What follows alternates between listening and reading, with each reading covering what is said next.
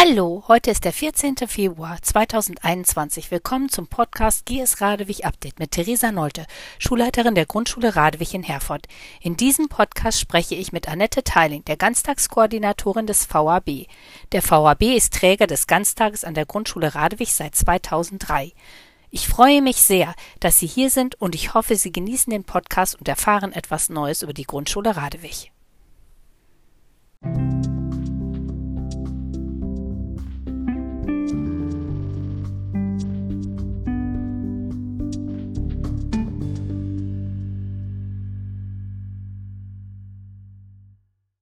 Hallo Annette, ich freue mich sehr, dass du heute Zeit hattest, mit mir zu sprechen. Ja, vielen Dank, Theresa, für die Einladung, Teil deines Podcastes zu sein. Annette, wir haben ja im letzten Jahr eine Menge gemacht digital. Ähm, da haben wir ja auch versucht, ähm, unsere pädagogischen Fachkräfte mit einzubinden. Kannst du ein bisschen was dazu erzählen? Ja, also ganz großartig fand ich es, dass die Erzieher Teil des, des ganzen Teams sein dürfen und von Anfang an abgeholt wurden um die ersten Schritte zu begleiten. Wie arbeitet man digital? Ihre eigenen Ideen einbringen durften. Äh, jetzt für alle Kinder super Angebote machen und äh, wir sind da auf einem sensationellen Weg. Kannst du noch mal erzählen, wie wir angefangen haben, was, was so der Anfang war? Die ersten Schritte, die wir gegangen sind. Wir haben ja im März zugemacht und da war es erst noch ein bisschen schwierig ne, mit der Einbindung. Da haben wir mit den Padlets angefangen, dann haben wir gemerkt, das hat nicht so gut funktioniert mit äh, der Verbindung zwischen den Klassenteams. Dann haben wir so ein bisschen umstrukturiert, ne? Genau, dann ging das ja schon an Logineo ran, Lernmanagementsystem. Und äh, bei der ersten Fortbildung waren die Erzieher sofort mit eingebunden, um zu gucken, wie stellt man Sachen hoch, wie bearbeitet man Sachen, wie geht man damit um, wie tritt man in Kontakt. Äh, so kleinschrittig geguckt. Wir haben die Zeit genutzt vom März bis zum Sommer, um uns da vollkommen einzuarbeiten. Wir haben in den Sommerferien zusammengesessen und Fortbildungen gemacht. Und äh, das hat uns alle ganz weit nach vorne gebracht. Und das Einstellen da in diesem Logineo LMS, das war am Anfang auch ganz schön schwierig, ne? Weil man das erst so sich da reindenken musste in dieses System, fand ich, oder? Wie ja, hast du das empfunden? Das ist schon wahr, aber äh, man ist schnell drin und je öfter man es macht, das ist ja wie bei allem, Übung macht den Meister. Und wir sind natürlich auch bemüht, diese ganzen Angebote jetzt weiterzuführen, damit die Kinder das nicht verlernen und wir das natürlich auch nicht verlernen. Also es ist schon was, was man wirklich regelmäßig machen muss, damit es auch wirklich im Kopf bleibt, ne? Ja, absolut, absolut. Wie ist dein Eindruck, ähm, die Angebote, die jetzt von dem pädagogischen Fachpersonal gemacht worden sind, was waren das so für Sachen? Ja, die sind angefangen und haben erstmal so kleine Bastelangebote hochgestellt, mit, haben eine Materialliste hochgestellt, welche Sachen die Kinder sich zurechtlegen sollten, wenn sie an diesem Angebot teilnehmen. Und dann haben die gemeinsam diese Bastelsachen fertiggestellt. Dann kam die Idee, oh, wir können eine Vorlesestunde machen. Das ist ja toll. Die Kinder sind total interessiert daran. Dann kam ein Spielangebot. Dann kam der Chor. Dann kam eine Plauderecke. Und mittlerweile haben die Erzieher so viel Spaß daran, äh, Sachen hochzustellen und mit den Kindern online zu arbeiten, dass es eigentlich immer mehr wird. Also die Angebote, von denen du jetzt eben gesprochen hast, das sind aber alles Angebote, die praktisch per Video liefen, oder? Ja, genau. Alles, alles, per Video. Die haben dann eine Liste, also für dieses Bastelangebot haben die Erzieher eine Liste hochgestellt, was für Material die sich besorgen mussten oder besorgen konnten, damit sie mitmachen konnten. Und dann haben die praktisch live vor der Kamera gebastelt. Genau. Mhm. Und beim Chor, wie kann ich mir das vorstellen? Kannst du ja, das mal so ein bisschen also beschreiben? Der Chor, das freut mich ganz besonders, weil groß singen darf man nicht, kann man nicht. Und äh, unsere Frau Ramm sitzt immer in der Mensa am Klavier mit einem iPad und spielt die Musik und die Kinder stehen zu Hause und jedes Kind singt für sich mit. Haben die dann das Mikro an oder ist das Mikro eher Nein, aus? Also das Mikro ist eher aus. Du kannst dir vorstellen, äh, bei der ersten Chorstunde hatten sich 84 Kinder angemeldet was dann für eine Geräuschkulisse los ist. Bei manchen bellt der Hund im Hintergrund, bei anderen äh, wird gerade Mittagessen gekocht. Deswegen werden die natürlich alle auf stumm geschaltet, haben aber das Gefühl, sie singen trotzdem mit.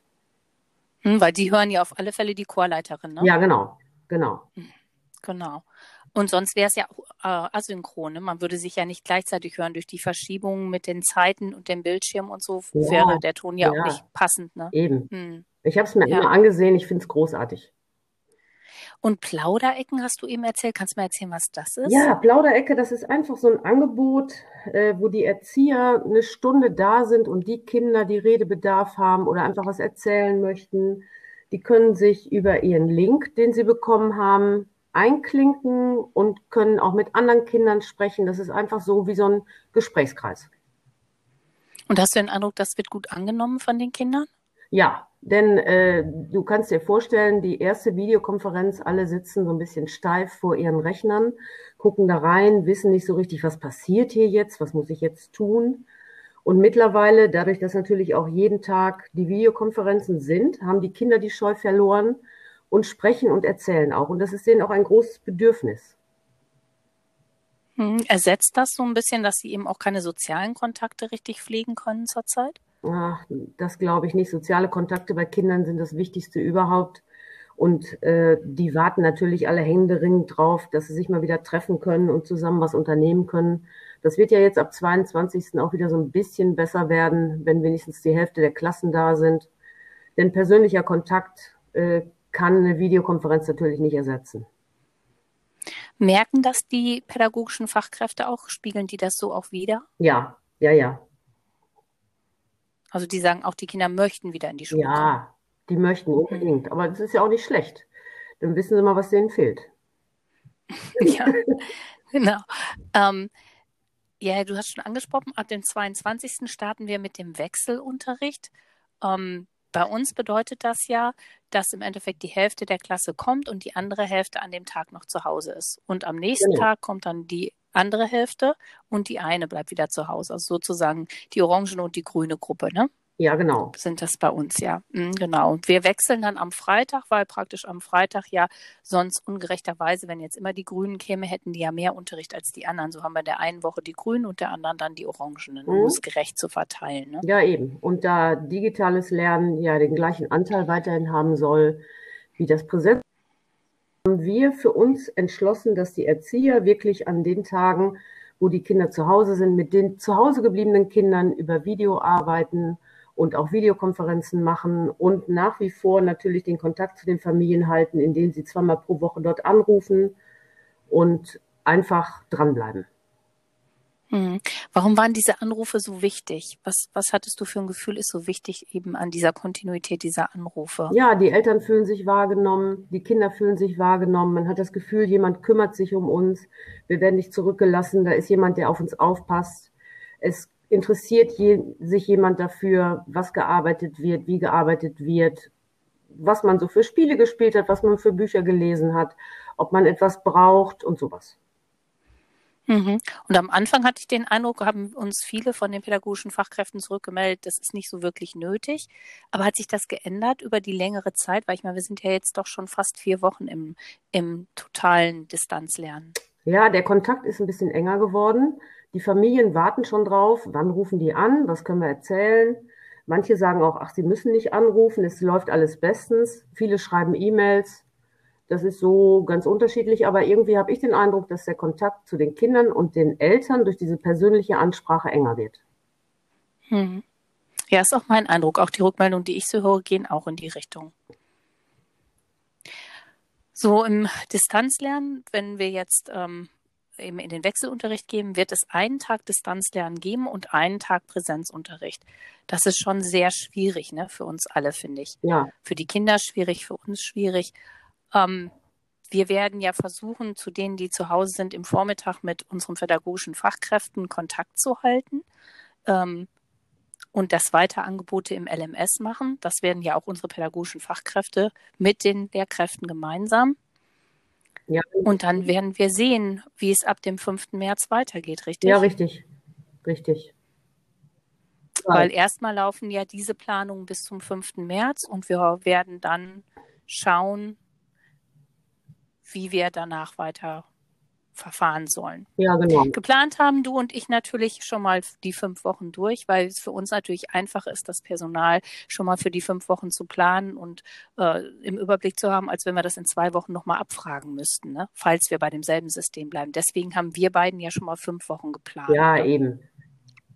Wir haben so für alles liegen und von daher lassen wir uns überraschen, was passiert und besinnen uns auf gute Dinge. Zeit für Spiele, Zeit für Bücher, Zeit für gemeinsame Mahlzeiten. Wir sind bei, in den Familien dabei und hoffen einfach, dass es schneller rumgeht als Ostern.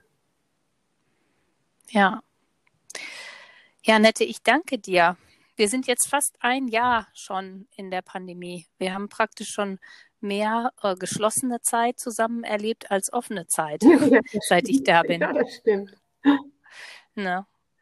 Um, ähm, ich danke dir, dass du Zeit hattest, mit mir ein bisschen zu sprechen für den Podcast. Ja, immer sehr gerne. Um, ähm, ich hoffe, es hat auch unseren Hörern ein bisschen Klarheit darüber gebracht, was wir eigentlich im Ganztag in dieser Zeit äh, des Distanzlernens geleistet und umgesetzt haben.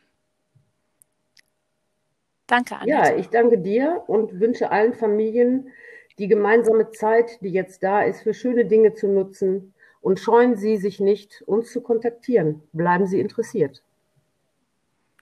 Danke, dass Sie mir Ihre Zeit geschenkt haben. Seien Sie gut zu sich und zu anderen. Ich hoffe, wir hören uns in der kommenden Woche wieder. In der nächsten Woche sprechen wir über den Wechselunterricht und welche Auswirkungen dieser auf den Schulalltag hat. Ich wünsche Ihnen eine schöne Woche. Vielen Dank.